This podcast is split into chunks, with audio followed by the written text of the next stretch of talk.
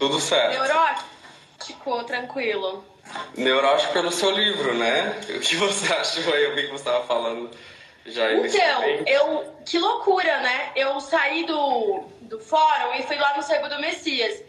E assim, nenhuma, pro, nenhuma procuração específica, nenhuma procura específica, até porque eu nem sabia da existência.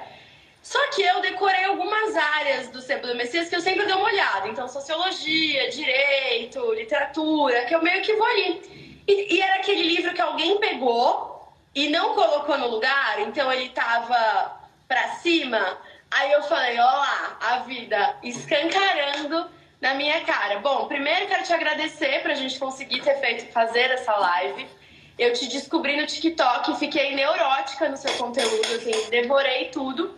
Porque uma das coisas que eu entendi, quero que a gente também converse um pouquinho sobre isso, é que muito do que eu atribuía até então como síndrome da impostora mesmo, coisas que eu achava que eram, caraca, será que é só ligada a gênero, é ligada à síndrome da impostora?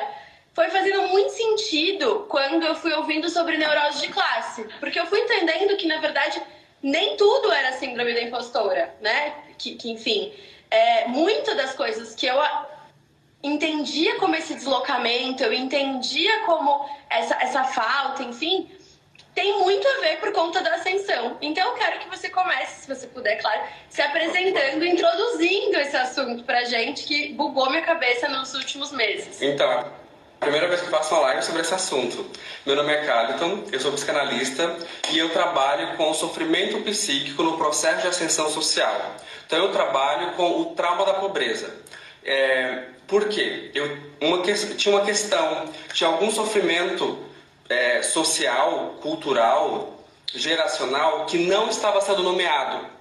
Que, que as pessoas sofriam e elas não conseguiam é, fazer uma metáfora desse sofrimento. É, então eu pensei, bom, eu poderia né, é, perguntar sobre o sentido, sobre a ontologia do ser na psicanálise. Mas a minha pergunta foi: se ser pobre é um fator de risco, o que, que é isso?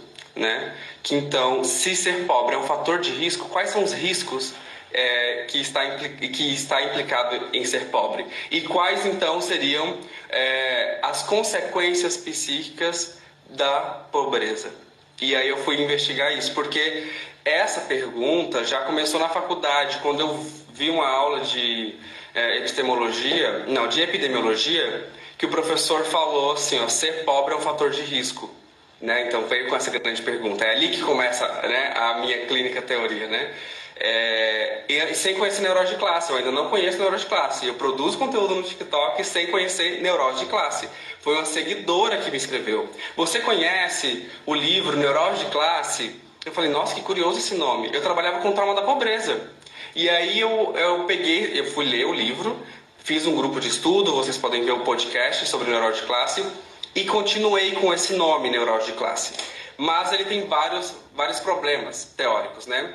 É, então eu sigo com ele porque ele é bem rápido e didático no sentido de ser uma neurose. Então tem a questão da psicanálise e tem a questão da classe, né? Mas o que eu trabalho é sobre o trauma da pobreza, que é o que ele, por ser europeu, ele não não foi, né? Eu eu, eu vou um pouco mais além, no sentido de mais profundo. No, uh, no, ele traz só o efeito, mas tudo certo.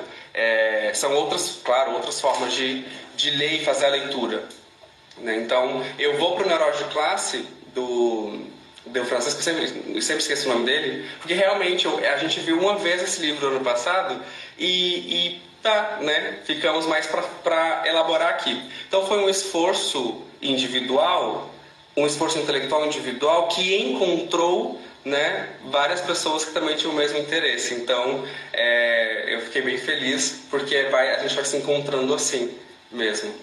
Eu, eu fiquei assim encantada e faz todo sentido. Eu ouvi seu podcast, ainda não ouvi todos os episódios, mas ouvi alguns.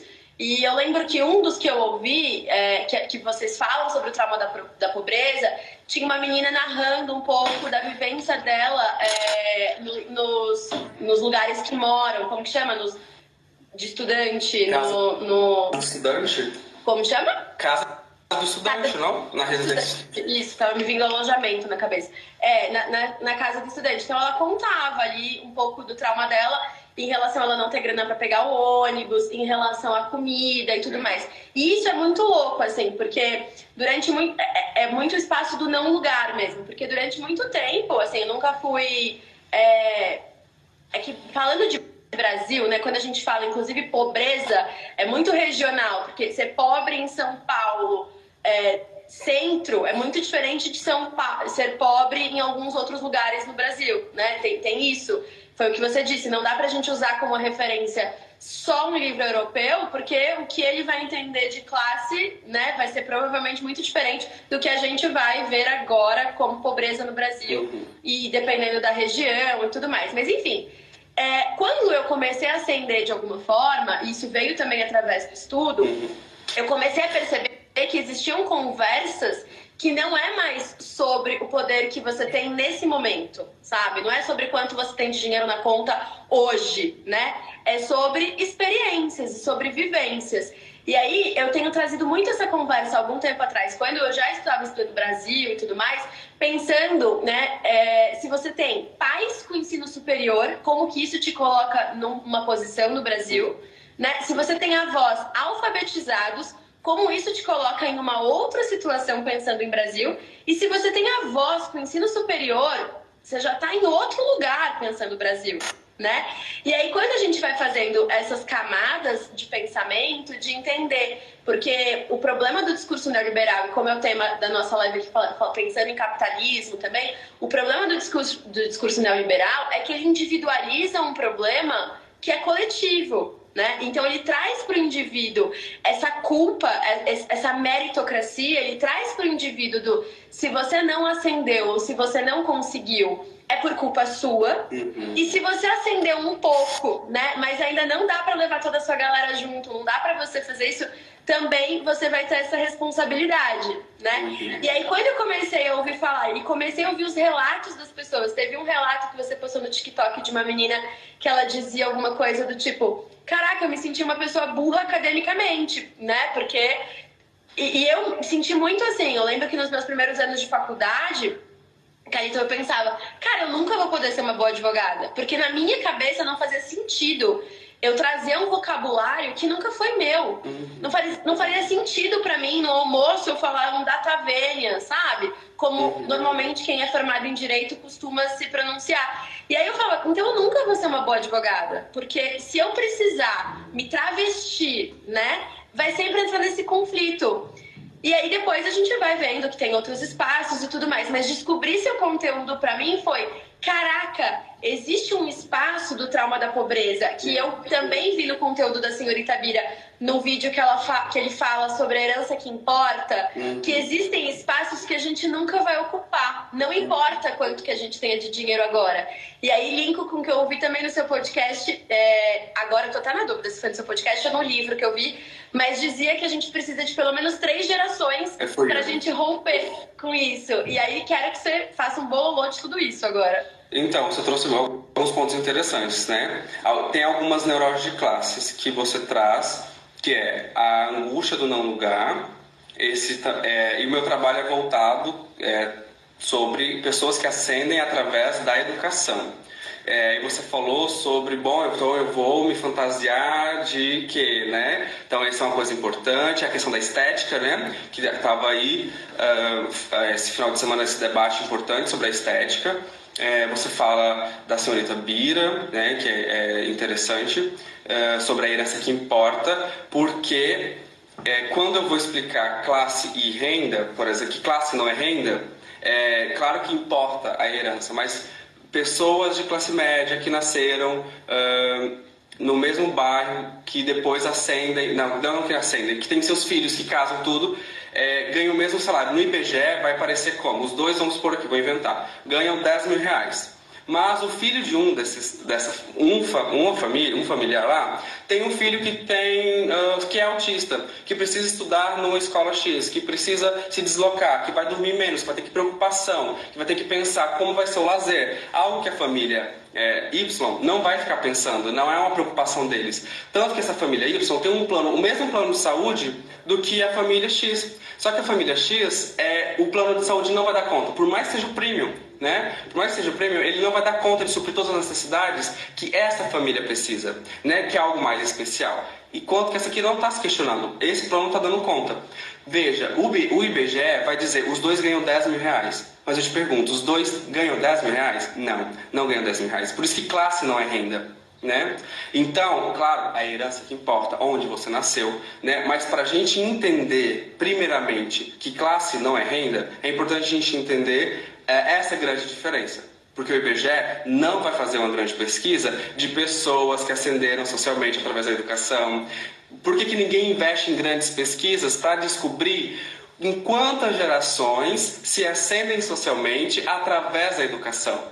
Se fazem e gastam em pesquisas para mostrar que demora nove gerações para um brasileiro ascender socialmente.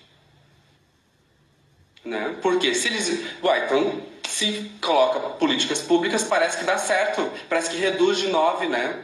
Então, não sei, teria que fazer. Então, por que, que eu estou falando das três gerações? É muito importante, porque eu, é, é, tem essa necessidade de entender o, a questão do trauma transgeracional. Né? Então, você teve um desejo individual, mas só o seu desejo individual não dá conta. Eu quero ser advogada, quero estudar direito. Parabéns para você. Se não existe a cota, se não existe a possibilidade de você ocupar aquele lugar, o seu desejo não acontece e não funciona. Então não existe meritocracia. Então, ah, existe isso. Então, socialmente, conquistamos o direito à cota. Então, existe o lugar por causa de lutas populares, ok? Então, você coloca alguém. O que, que o neoliberalismo vai fazer? Vai usar essas narrativas de ascensão social para dizer: veja, ela ascendeu socialmente, a Natália ascendeu socialmente porque ela estudou, ela se dedicou, ela fez, se esforçou e deu conta. Você veio do mesmo lugar que ela, porque a gente vai falar um pouco agora sobre o não lugar. Você veio do mesmo lugar que ela, você não conseguiu porque você não quis, porque você não trabalhou o suficiente, você não se esforçou, você não estudou o suficiente. Então você veja, não dá para ser ingênuo em relação ao capitalismo. Ele prevê o próprio sistema, ele prevê a ascensão social. Isso não é algo maravilhoso e esplêndido. Porque antes não era possível acender socialmente, não é verdade? Você vai ver lá em Madame Bovary, você vai ver um, em Machado de Assis, que a gente também está lendo lá no nosso grupo, né? Inclusive amanhã temos a leitura do Rubião, que é do Quincas Borba. Então você vai vendo na nossa literatura que realmente antes não era possível acender socialmente. Agora existe a possibilidade. Veja bem. Então, antes você era um louco se você queria ascender socialmente. Você está pirando, é, é, você querer ser rei é, e você nasceu, né? Plebe, você não, não, não existe isso. Então, existe esse desejo individual e ele se cumpre porque existe a cota, que é uma luta e uma conquista coletiva, como você falou. Aí você ocupa esse lugar, você volta para sua família, ninguém te entende. Você volta para a faculdade, mais ou menos também ninguém te entende direito né? É porque você trata outras questões, você coloca eles para se perguntar, você vai ver coisas que não não funcionam, não é bem assim, não é como, bom, e essa leitura que vocês estão fazendo, ela é classista, ou ela é racista, ou ela é misógina. Então, vai mexer com a estrutura. Isso não é legal também. Então você vem a, a primeira questão, é o não lugar. Aí eu vou então me fantasiar de classe média, ou então eu vou, eu vou fazer resistência com a minha estética, né? Essa é a questão importante que eu estou me vendo agora a, sobre a, a, a questão da, da, estética. Porque, veja bem, você já não é mais a mesma. Sim. Não é mais a mesma para a sua origem. Então, essa fantasia bonitinha de voltar para salvar, ela funciona a nível quase imperceptível. Porque eles já sabem que você não é como eles mais. Mesmo você usando. Tem um, um, um dos personagens do livro que ele até chega, ele tira a camisa, né? Ele anda de um jeito quando ele volta para a comunidade dele, ele anda, eh, ele tenta, né, parecer com, olha, eu não mudei, olha, gente, eu não mudei, e continua sendo o mesmo favelado, que agora fala um, um, outro vocabulário. Isso já marca a diferença. Então não adianta você fantasiar de pobre achando que você está convencendo esteticamente aquela comunidade. Eles sabem que você não é igual. Tanto que você vem, porque você é latino-americano ou latino-americana, e vem com essa visão cristã de convertê-los. Veja, eu tenho a palavra que vou, vou converter, por mais que não seja essa intenção. Ela está posta, e quando você vai lá fantasiado de pobre ou não, né? E diz para a comunidade, veja, é, é, possível vocês também, vejam bem, olha só, é, se espelham em mim, né? Tem várias críticas em relação a isso, da gente pensar essa dimensão para a gente não cair no identitarismo, né? Senão, ah, não, então veja bem, se ele parece o meu pai ou parece a minha mãe, o que vai fazer eu querer escutá-la? Bom, Sim. entrar na USP, entrar na URGS, eu não sei onde você se formou, é, entrar em X universidade, foi suficiente para você estar morando na mesma favela do que eu e se vestindo como eu. Ok, eu não quero isso. Né? Então eu quero modelos brancos, pessoas que falam X, porque esse é o meu objeto de desejo. Então eu nego, você parece meu pai demais. Isso não é bom. Né? Então isso pode ter. Uh, em várias dimensões, mas esse é o engodo do identitarismo. Que mais a estética importa. Entende? Cara, essa história da estética me bugou o fim de semana inteiro. A gente então, pode, pode falar mais disso, mas algumas coisas que eu acho que são importantes que você colocou que, que para mim assim pegaram bastante. Quando a gente fala de desejo, né, a gente precisa pensar que precisa existir materialidade para eu conseguir desejar alguma coisa. Eu só posso ser capaz de desejar alguma coisa que eu sei que existe, né? Assim, não tô, eu, eu sou, não sou nem psicanalista, né? Sou só advogada. Mas imagino eu, né, pensando, enfim, a gente só consegue desejar aquilo que a gente sabe da existência. Se eu não sei da existência, eu não consigo desejar. Eu lembro que eu tinha a filha de uma amiga que ela tinha intolerância à lactose, um exemplo bem para ficar lúdico o negócio ela tinha intolerância à lactose. E aí a gente comia as coisas na frente dela e aí eu falava, ela não fica com vontade? Ela falou, não, porque ela nunca provou, então ela nem sabe. Então, é, é um pouco disso, assim, se você nem sabe que existe determinada coisa, não tem como você desejar. E aí, na época, por exemplo, que eu prestei vestibular, para mim foi uma grande questão. Assim, meus pais não, não têm ensino superior e o vestibular para mim era muito improvável. Sabe, era uma coisa assim que eu não tava nem pensando. Chegando no terceiro colegial, tinha aquela galera que ia prestar, que não ia, para mim não era uma questão. E aí eu tinha uma amiga, que inclusive é a mãe dessa que eu acabei de falar da intolerância à lactose, é, que fazia, que, que passou na USP em fono na época tal, e fazia cursinho. E aí ela falou pra mim, Nath, é, faz cursinho então, pelo menos, até você decidir o que, que você vai fazer, para você não entrar nesse limbo, né, de não estudar mais. Eu sempre fui muito estudiosa. E aí isso é uma coisa muito curiosa, né, porque eu com 12, com 10, 12 anos, eu lia Machado de Assis, eu lia Shakespeare, e ninguém, não tinha nenhum adulto ao meu redor para falar, olha, você não sabe fazer conta de dividir com vírgula, por exemplo, mas olha só, o tanto de coisa aqui que você sabe. Só que quando a gente pertence em determinada classe, isso não é uma questão, entendeu? Não é uma questão, ai, ah, você lê Shakespeare com 10 anos. Imagina, ninguém nem sabia do que, que, eu tava, que, que eu tava lendo ou não com 10 anos, sabe? Nem era uma questão. Tanto que eu brinco que na minha casa nunca teve nenhum crivo, assim, eu li Christiane F também com 10 anos, ficava tudo certo, sabe? Uhum. E aí, beleza fui prestar vestibular, na época eu, trabalho, eu comecei a trabalhar com 11 para 12 anos, com 14 para 15 eu trabalhava no shopping. Então eu trabalhava um volume gigantesco de horas. Naquela época o Ministério Público acho que não era muito atuante nisso. Então, com 15 anos a gente virava madrugada porque era Natal. Lembra aquela coisa que direito trabalhista mandava lembranças? E quando eu não passei no vestibular na São Fran, a primeira coisa que eu fiz foi me culpar. Falar, cara, eu não sou boa eu não, eu não, não vou conseguir passar, eu não consigo e tal. E aí era muito curioso, porque no cursinho eu entendi que as coisas que eu estava aprendendo, as pessoas estavam revendo, né? Uhum. A gente tinha um limbo ali de, de conhecimento, principalmente em biologia, na ciência e, e nas exatas no geral. E aí, respondendo sua pergunta, né? A gente só consegue desejar aquilo que a gente. Sua pergunta não, falando sobre o que você comentou aquilo que a gente sabe que existe. Eu comecei a desejar uma vida acadêmica no cursinho. Quando eu comecei a lidar com pessoas que me explicavam a importância daquilo. E aí, depois de determinado momento, eu vi que eu não ia passar mesmo, me matriculei na São Judas, fiz direito na São Judas. A primeira semana pra mim, eu achei que eu ia virar. Tipo assim, cara, eu vou ser uma pessoa fadada ao insucesso para sempre, porque eu não consegui nem entrar na faculdade. O que, que eu vou conseguir então? E aí eu tive muita sorte, porque no meu primeiro ano de faculdade, eu comecei a ter aula com introdução ao direito com ninguém menos que Silvio de Almeida, que hoje é o nosso ministro maravilhoso, que olhou para mim e falou: Pera, vamos recapitular tudo. Lê isso aqui, ó. Ele, Ana Cláudia Torezan, Rogério Battistini, enfim, uma galera muito pesada dentro do direito. Sofia Manzano foi minha professora na faculdade de economia. E aí ali eu comecei a entender que existia uma coisa chamada classe. Que existiam recortes que eram para além da minha vontade.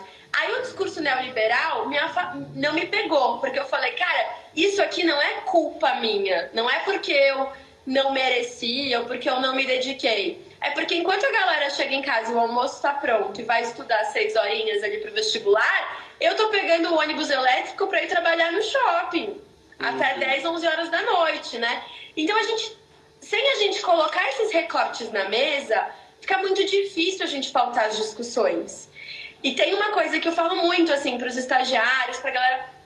Tem uma coisa que é tempo de vida mesmo, né? A, a gente vai se dedicando, vai estudando, vai adquirindo mais conhecimento, não tem jeito. Uhum. Tem, tem que dar tempo ao tempo, né? Porque para nós, da classe trabalhadora, não foi nos permitido, inclusive, e não é esse tempo, que é o tempo de lazer, o tempo de estudo, o tempo de apreciação. A gente não tem esse tempo, porque se você pegar uma pessoa, né, que, que se desloca pela capital, que se desloca horas para chegar no trabalho, como que a gente espera que essa pessoa tenha tempo e vontade, né, de, de conseguir pensar a respeito?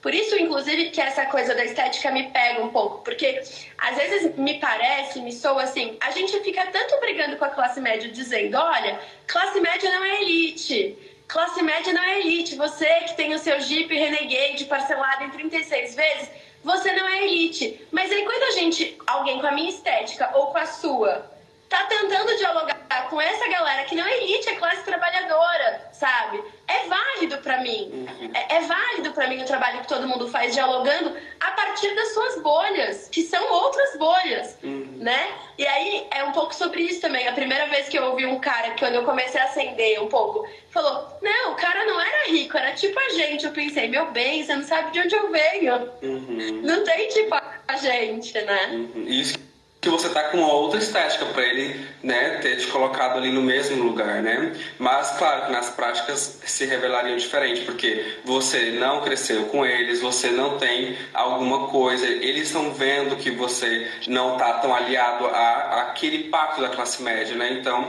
tem um pacto narcísico da classe média onde eles se ajudam, eles estão alinhados entre eles, né? E você estaria fora, né? No dia de indicar para trabalho, alguma coisa assim, não seria você, né? Seriam eles. Mas ninguém avisou, ninguém fez nada, você fez tudo certo, né? Isso está posto nas relações. Perfeito.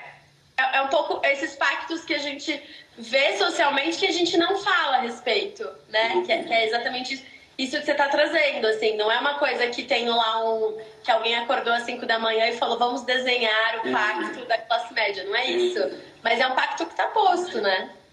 Isso que você fala, né? Ah, então pessoas de classe média eh, tem que ficar avisando eles. Eu não me importa isso. É, eu nem não acredito que isso tenha algum impacto, alguma relevância. Avisar que alguém que ganha 40 mil reais, olha, você é classe trabalhadora. Na praxis daquela pessoa, ele sabe. Ele não sabe conscientemente, no sentido a classe trabalhadora enquanto instância política pelos direitos não, ele sabe que se ele não trabalhar, se, o dentista, se ele não trabalhar tantas horas e ganhar aquele dinheiro, ele sabe que se ele reduzir a, a carga horária dele, ele não vai ter X dinheiro. Ele sabe disso. Né? Então essa bobeira de dizer assim, é quase uma posição infantil de quem há, ah, quem tem, quem não tem, né? É, a criança que tem o um brinquedo que não tem, isso é, é, desvia o foco, né? Então, é, ah, você que ganha 40 mil reais, você também é classe trabalhadora. Para o que isso importa? Se a gente vive numa estratificação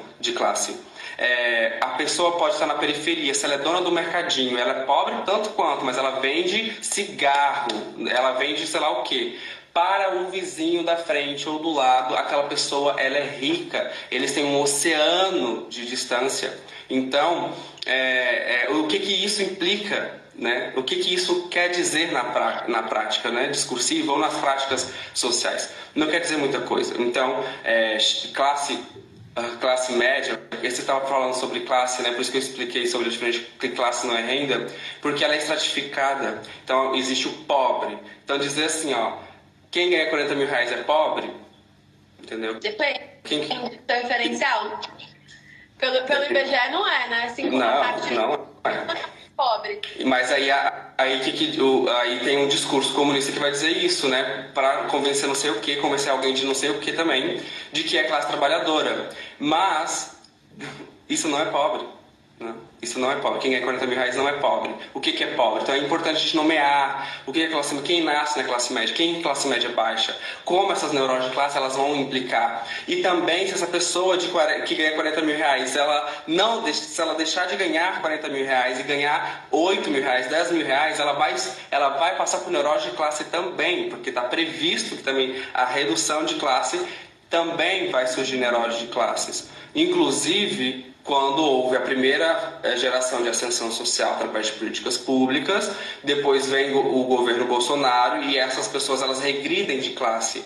Né? Inclusive outras voltam para a pobreza e outras voltam para a extrema pobreza, ou, ou seja, aqueles que estavam na classe média baixa voltam para a pobreza e quem estava ali perto da classe média baixa já volta para a extrema pobreza, insegurança alimentar e um monte de problemas. Então, não é muito assim, não é muito fixo, né? Então, é, é importante destacar isso, que o que é pobre, né, e o que é classe média. É importante porque nossa nossa sociedade é estratificada. No seu curso, me conta um pouquinho assim, o que que você vai abordar no seu curso? No seu curso você vai falar mais da psicanálise, mais da parte social, vai linkar. Conta um pouco como que vai ser mais ou menos como a gente está fazendo aqui agora. É, é, tá tudo junto. Né? Eu não, não, não, Claro, de forma didática, eu vou diferenciar. Então, agora já estamos falando da coisa social, agora estamos falando sobre sofrimento psíquico.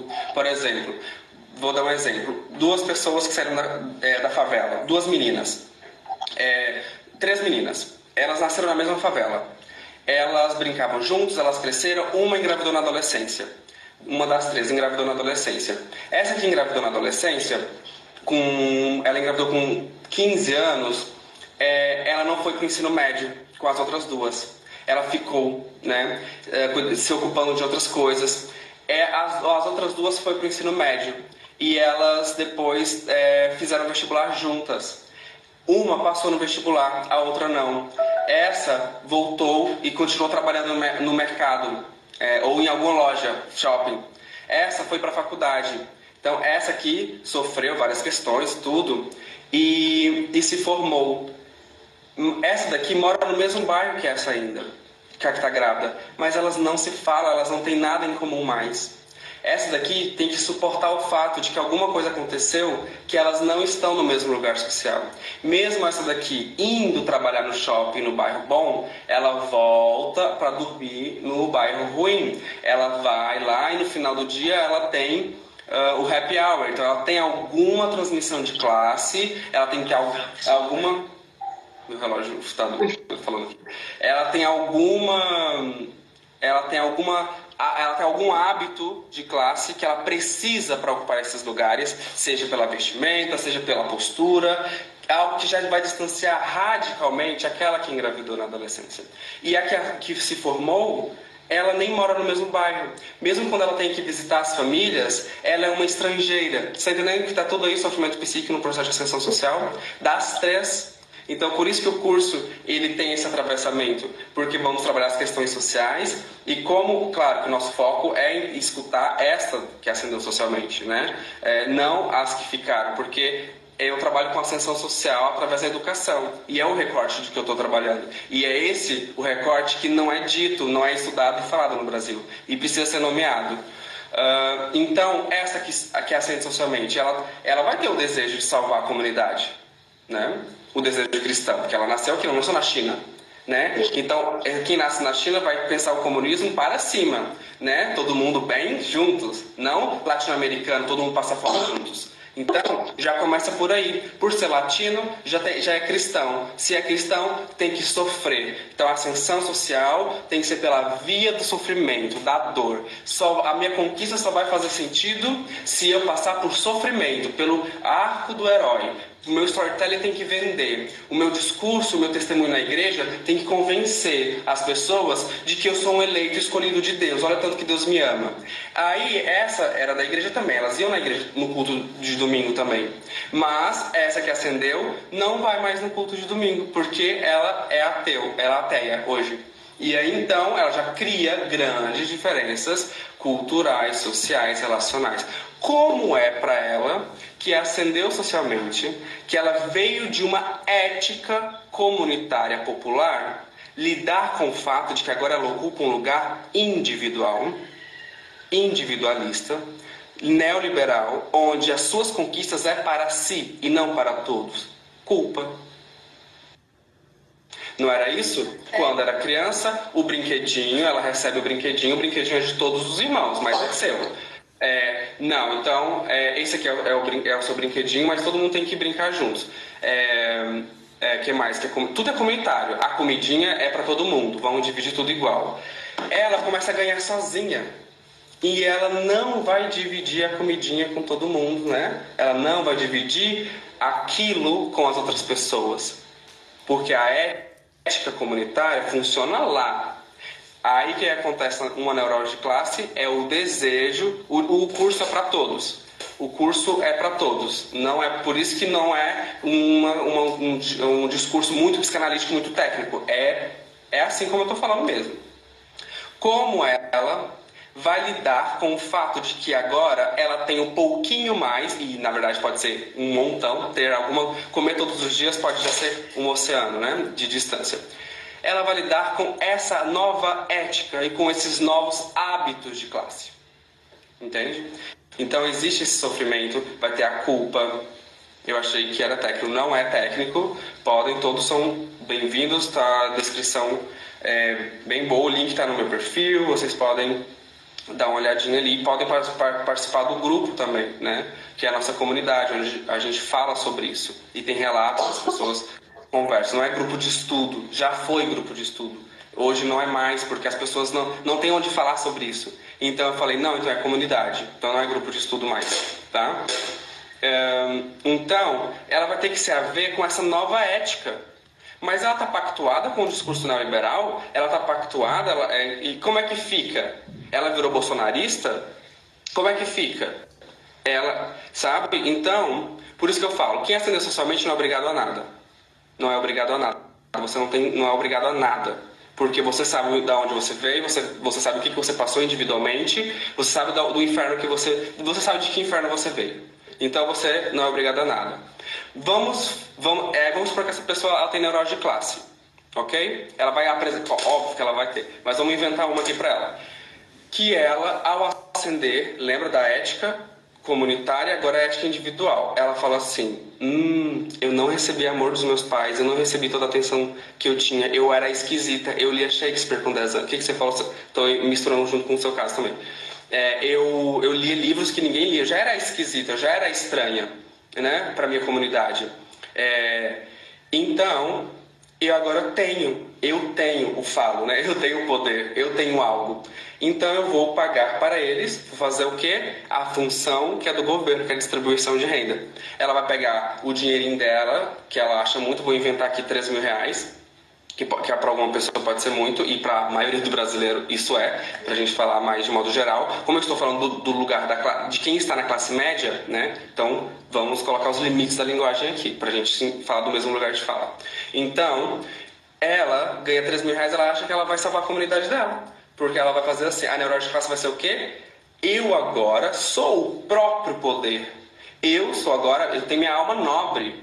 Eu ascendi socialmente e eu, o governo me deu essa grande oportunidade. Serei agora eternamente agradecido a Lula e PT pelas políticas públicas que não fizeram nada mais do que sua obrigação e então eu vou fazer o que, que era o discurso de qualquer federal? Devolver para a comunidade. Gente, devolva, não é essa a questão. Eu ouvi você falando isso e foi a primeira vez que eu ouvi alguém falando isso, porque é um discurso que até, sei lá, duas, três semanas atrás eu também trazia, do tipo, cara, a gente que, assim, se você tem ensino superior é, eu, não é nem no Brasil, no mundo, se não me engano, você está entre 4% né, do mundo. É uma coisa muito pequena ensino uhum. superior, muito pouco ainda. E eu achava que a gente tinha que devolver isso de alguma forma. E quando eu vi você falando, cara, se você quiser, devolve, mas não é assim. Eu falei, caraca, faz muito sentido. Uhum. Porque senão você se torna o falo, o todo-poderoso, ou a toda-poderosa, que agora você pode comprar afetos. Não é isso que saiu casos aí do daquele youtuber, daquele TikToker, não é? Esqueci o nome dele agora. Que a mãe dele não sei. Dubai. Eu até fiz um, um vídeo sobre ele. Não, esqueci agora, eu não vou conseguir lembrar. Quem lembrar aí fala. Eu fiz um vídeo dele. Uh, então, você vai comprar afetos. Minha mãe vai me amar agora, então eu vou, vou comprar casa, vou comprar carro, tudo, tudo mas ninguém pediu, ninguém falou nada. Então, isso tudo que eu estou falando são traços da primeira geração de ascensão, ok? É o Júnior, o Júnior Barbie Grell, alguma coisa assim, lembrei agora. Enfim, é bem nichado. Então, você vai assumir o próprio governo. É, é, é, uma, é, uma, é uma piada que eu faço, né? Por quê? Porque já trabalha com a política, não é verdade? Quando eu estava lá no SUS, e a paciente vem e fala assim: Nossa, doutor, tem pouca sala, né? Por isso que demora tanto pra gente atender, né? Eu falo assim: Eu faço educação política, eu vim de universidade, eu Júnior Caldeirão. É, eu vim de universidade federal, então eu tenho que devolver para a comunidade 24 horas. Entendeu? Mas como assim, cara? E do, do Parece Isso em Sintonia, eu pensei a mesma coisa, na quando ele deu o exemplo das três pessoas, que uma engravida uma trabalha no mercadinho. Não sei se você já viu a série eu Sintonia. Não, Cara, tipo, a primeira temporada é médio, mas vai ficando muito boa ao longo. E lá é muito legal porque são três amigos. Então, um vira cantor de funk, a outra vai pra igreja e depois entra pra política, e o outro, que é o único negro dos três, entra pro, pro tráfico. Então, assim, é muito, é muito legal você vendo essa ascensão total, total. E isso que Ótimo. você trouxe, é, eu achei brilhante, assim. Eu nunca tinha ouvido falar de tipo, não, se você não quiser, você não devolve. Porque senão é isso, né? Fica muito pesado. Fica não, muito pesado. E é sua Beleza, função, por acaso? É a sua função, por acaso? Essa ética comunitária funciona lá. Você vai dividir o sal, você vai dividir a comidinha com a comunidade, você vai pedir para a vizinha um ovo. Isso funciona lá. Quem quis acender socialmente foi você. Lide com isso. Não é verdade? Ou então volta, tá tudo certo também. Não foi verdade? Não foi você que quis e não tinha a oportunidade também de querer? Então, ou então você vai fazer sua análise, vai fazer seu tratamento, vai atravessar a sua angústia, vai atravessar é, quem você vai incorporar, porque você pode incorporar também um fantasma que você pode ser o Estado. Eu sou o Estado, vou distribuir a minha renda, eu sou o banco, vou fazer empréstimo e eu vou, nessa lógica, ser né, aquilo que na verdade é o governo. Então, como minha, aquela paciente vai e se queixa de que tem poucas salas, eu faço educação política, eu falo assim, pois é, a senhora tem que ver em quem a senhora vota e, pra, e também quem é o secretário da saúde na sua cidade, porque isso implica a sua isso, educação política básica. Vem a idosa, a senhora está recebendo um aparelho de 30 mil reais de audição. Isso não é gratuito a senhora está recebendo porque a senhora é, é, contribuiu a vida inteira com seus impostos. Isso é educação política, entendeu? Eu acho... Isso eu estou devolvendo para minha comunidade. Eu não estou devolvendo para minha comunidade ser o poder e que eu vou salvar essa, esse gato pingado de gente. Que aí, bom, gente, cada um faça a sua neurose de classe que quiser, mas tem salvação, não tem salvação, mas tem tratamento. Tem tratamento, dá pra, tem espaço para falar sobre isso. Não. A Fernanda diz. Pode. Quando, quando teve o caso em Manaus, né, dos oxigênios, que as pessoas começaram a cobrar artistas de tem que doar galões de oxigênio para Manaus e tudo mais. E eu falei, cara, tá bom, assim, beleza, tem uma emergência, pode cobrar quem quiser, mas a gente tem que pensar, cadê a política pública? Porque o Estado tem dinheiro. O Estado, é, é isso que a gente, quando eu entendi isso também, fez muita lógica na minha cabeça, assim, gente, o Estado tem dinheiro a, a pobreza né, é uma manutenção é, que, que, as, que, que, o Estado, assim, enfim, o capitalismo, ele precisa dessa manutenção. Não é, ai, gente, não tem dinheiro. Eu até ouvi um amigo um dia falando, ah, eu fico até meio assim de conseguir as coisas pelo SUS, uma medicação de alto custo, porque eu fico pensando se não vai sair de alguém que precise mais que eu. E assim, o cara ganha, sei lá, 4 mil reais, sabe? Não é o cara que você fala, meu Deus, é, você vai conseguir bancar. Então, como a gente cai no discurso neoliberal, até sem a gente perceber. Esse não é um discurso neoliberal. Isso é um discurso de romantizar a pobreza. Esse é o maior discurso do comunismo rápido no Brasil e da esquerda rápida brasileira, principalmente classe média. É romantizar a pobreza. Causa estranhamento ouvir isso porque romantiza a pobreza. E esse, para mim, é uma, é, se, se eu tenho alguma militância, é essa. Né? É não romantizar a pobreza. Porque essa pessoa ganha 4 mil reais, ele ele está achando que ele não contribui para ter, não sei se era medicação ou não. Isso, eu, o meu plano de saúde no Brasil era o SUS até, até agora. No Brasil, meu plano de saúde é o SUS, sempre foi meu plano de saúde. Agora aqui que eu tenho plano de saúde privado. Entendeu? Foi a primeira vez que eu tive plano de saúde privado. Né? No Brasil, meu plano de saúde é o SUS, sempre foi o SUS. Mesmo tendo, você, o exemplo que você deu, acho que é muito, muito pertinente, assim, de olha, tem duas famílias que ganham 10 mil reais, mas uma delas tem um filho que é uma criança típica com autismo. E isso é muito pertinente que, por exemplo, os planos de saúde aqui no Brasil, eles estão expulsando as crianças dos planos de saúde, as crianças atípicas. Eles estão, assim, expulsando literalmente. Então, se você pega essas duas famílias com a mesma renda, mas que tem uma criança atípica, esses pais Além de tudo, eles estão fazendo uma maratona para garantir que essas terapias que essa criança precisa sejam co cobertas pelo plano de saúde. Então não é só sobre quanto você ganha e sobre quanto você gasta, como se fosse uma planilha que a gente coloca, ah, ganho X e gasto Y. Não é só sobre isso, é sobre o desgaste que você tem de tensão de não saber se no próximo mês o plano vai continuar a manutenção. Porque, é, e aí eu acho que entra muito isso. Eu entendo quando você fala da romantização da pobreza, mas eu acho também que a gente cai no discurso neoliberal, porque a gente não, entende tipo assim, cara, eu mereço ou eu não mereço? Eu fiz por ou não fiz? Sabe? De, ah, eu posso ou não posso porque eu mereci estar aqui. E aí também acho que entra muito da culpa cristã mesmo, de tipo, isso aqui eu mereço, mas eu me culpo. Eu, eu, acho que a gente não conseguiu ainda chegar nesse equilíbrio. Por causa da romantização da pobreza. É. O, o discurso neoliberal ele vai funcionar no processo de ascensão social como o triunfalismo, como é, eu consegui, eu dei conta. Isso tudo é muito importante e é importante que se aceite isso e não negue isso porque isso vai acontecer, está na cultura. Você está na cultura, você sabe, não é isso? Ostentação, eu poderia estar com uma biblioteca gigantesca aqui atrás. Não seria ostentação? Não é isso que a gente vê nas lives? Isso é ostentação, mas isso não é visto como ostentação. Entendeu? Porque são signos da classe média, daquilo que é desejado a ter. Não essas outras coisas que, ah, você é um novo, você é um novo rico, enfim. Então, por causa dessa culpa, tudo que você coloca culpa cristã, onde tiver cristã e culpa tal, pode ter certeza, tem romantização da pobreza. O discurso neoliberal vai funcionar para essa pessoa achar que o discurso dela é generalizante, entendeu? Eu consigo, você também consegue. Então, o que então vai diferenciar alguém que vai para um bolsonarismo e alguém que vai para a luta coletiva, entendendo que é legal que todo mundo chegue aqui. É como a pessoa vai ser fisgada pelo discurso.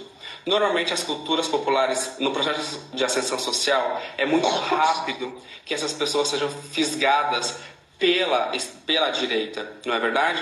Porque vai usar essa narrativa triunfalista vai usar, é, não vai negar sua trajetória, vai dizer, viu como você conseguiu, viu como você, Deus te ama muito e você foi eleito escolhido, viu? Vai colocar, vai dar lugar discursivo para essas pessoas, elas vão lá na frente da igreja e dizer o testemunho de vitória delas. Então, tudo isso é extremamente importante. Na, se a pessoa chega já direto, claro, gente, a, é, a, a igreja não é um monobloco, né?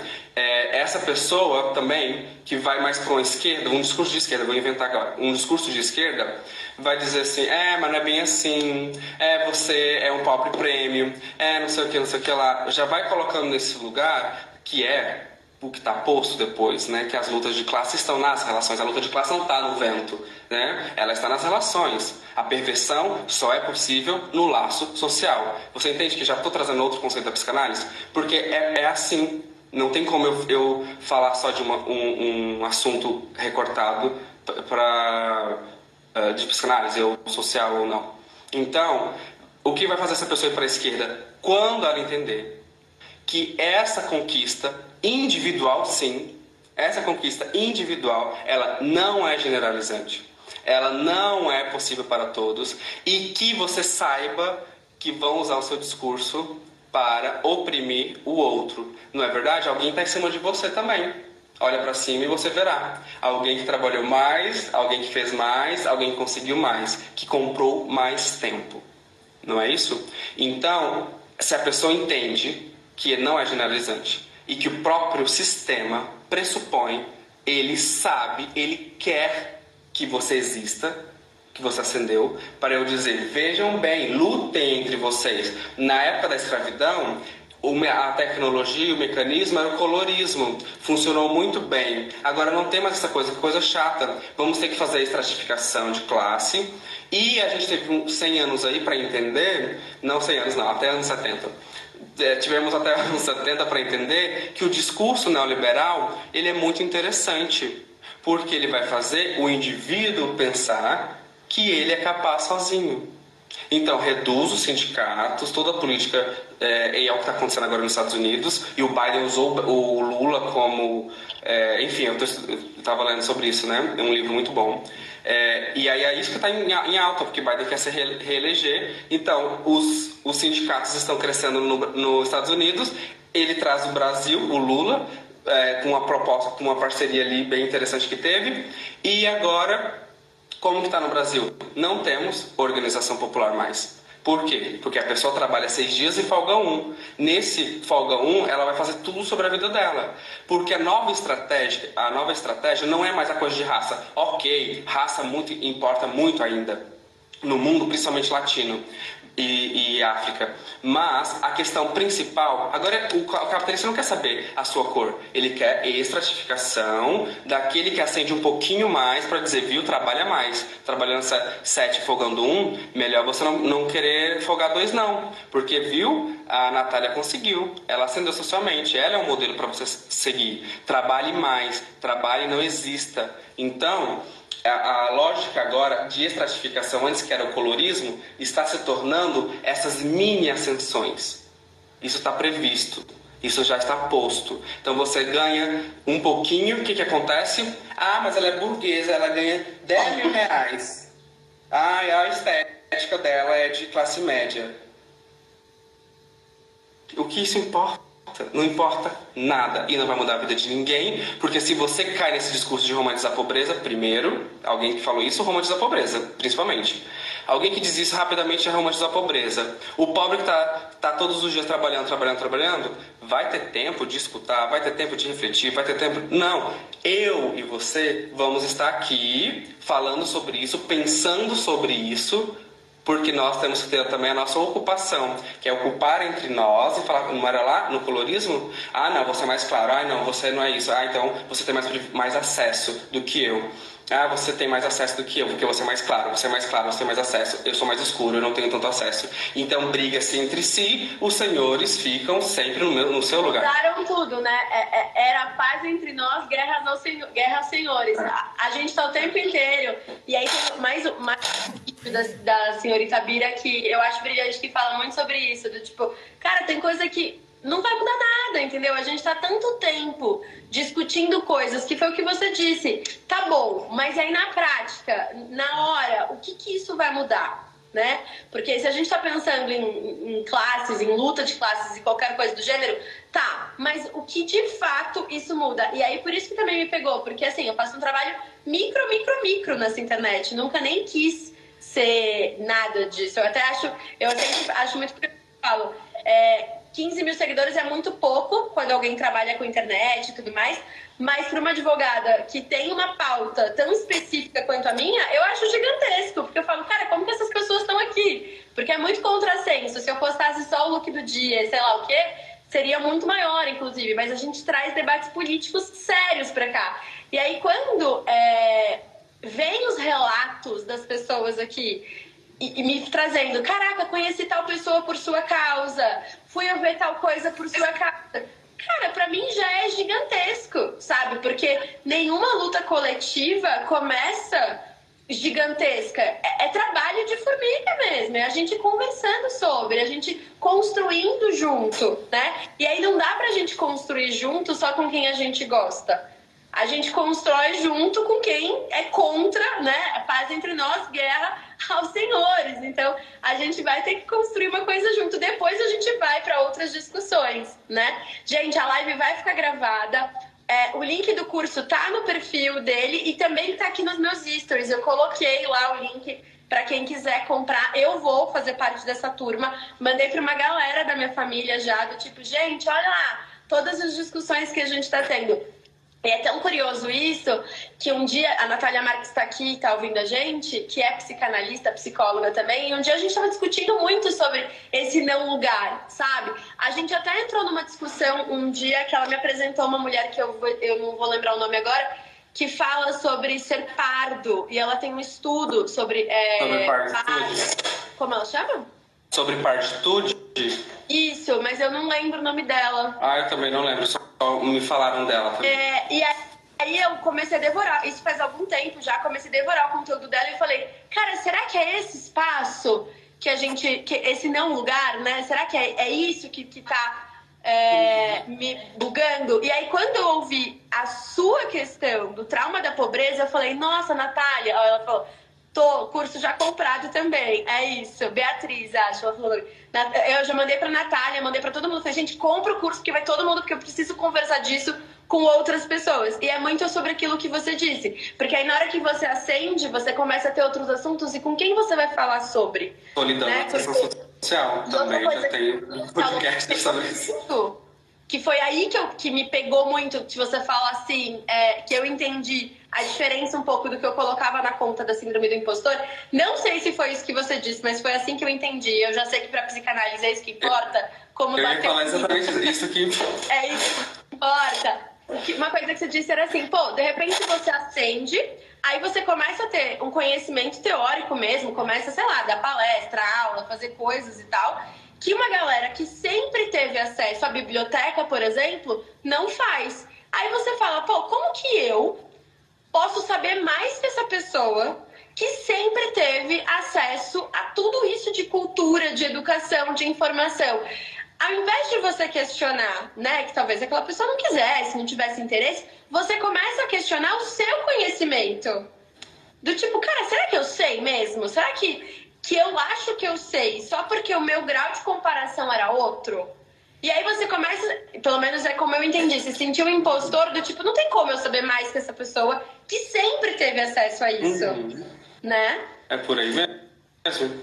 Porque a minha provocação é justamente usar a arrogância como como um recorte de pra gente discutir sobre isso, né? Como assim você é arrogante o suficiente é, para saber sobre isso e aquilo, né?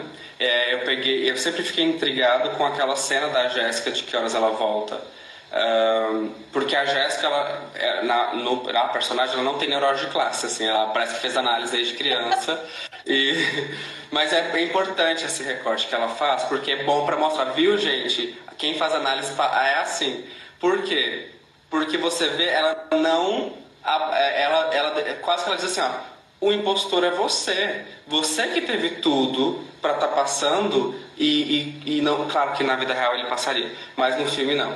É, você teve tudo, você estudou, você teve biblioteca, como você está dizendo, você, e não passou, eu te entendo. Eu entendo a sua dor. Deve, você deve estar sentindo uma síndrome do impostor muito grande, porque você tinha tudo para ter passado e não passou. Que impostor, né? Você não é essa pessoa toda que você achava que era. Você caiu do seu narcisismo. Então, e é o que não acontece, né? É, normalmente. Por isso que é uma, uma, brincadeira, uma provocação. Claro, a Jéssica é esse exemplo, né? E aí você coloca o outro no lugar dele, né? Ó, duas coisas sobre esse filme que acho que são bem importantes da gente falar. É, primeira, a Juliana e a Valéria, que eu depois deixo aí os arrobas, vão fazer uma aula na FADISP aberta para todo mundo para discutir esse filme. E assim, Juliana, sou apaixonada pelo trabalho dela, então fica a dica aí para quem quiser, vai ser de graça num sábado. Fica o convite para todo mundo. E aí, isso, é engraçado isso, porque a primeira vez que eu assisti Que Horas Ela Volta foi quando saiu, acho que era 2000 não lembro. 2014, 15, eu também, só assisti aquela vez. E eu, eu, assisti, eu, eu assisti naquela vez. Aí naquela primeira vez que eu assisti, me causaram muitos desconfortos, porque tinha um espaço do tipo, pô, mas caraca, mas você também, sabe, Jéssica, mas precisa também pegar o sorvete, sabe aqueles desconfortos de quem sempre se limitou àquele espaço, quem sempre soube onde era o seu lugar. E aí foi o que você falou, a Jéssica já é uma pessoa analisada, porque a primeira vez que eu assisti era uma coisa do tipo, cara, mas precisa pegar o sorvete? Mas precisa querer o quarto de visita? Sabe, assim? Aí esses dias eu assisti de novo, quase, Ela normalmente sei lá, oito... pobreza, né? Oferecendo o quarto de visita, por que ela ia negar a gente, né? É, aí oito anos depois eu assisti e li o livro Solitária também, não sei se você já leu que o livro ele conta sobre o quartinho de empregada. Maravilhoso, maravilhoso. E também é bem parecido, assim, a filha da empregada, que tem outra relação, faz um link. Eu não sei quem inspirou quem, quem inspirou quem, né? Óbvio. É, não, não sei se realmente teve uma inspiração, mas ela conta um pouco a história do filho da manicure. Lembra que a manicure leva pra, pra fazer a unha, vai, leva a criança junto?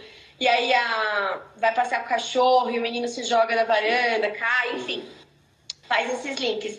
E aí me causou esse super desconforto, não mais no espaço da Jéssica. Me causou desconforto no espaço da classe média do tipo, se fosse na minha casa, será que eu ia oferecer o quarto da visita? Será que eu, que eu não ia me incomodar? Será que tudo bem para mim? Como que eu reagiria a isso, sabe? E aí vem um desconforto ao contrário, mas é, esse filme para mim assim é essencial para entender é isso que você disse, porque é isso, cara, como que você não passou, entendeu?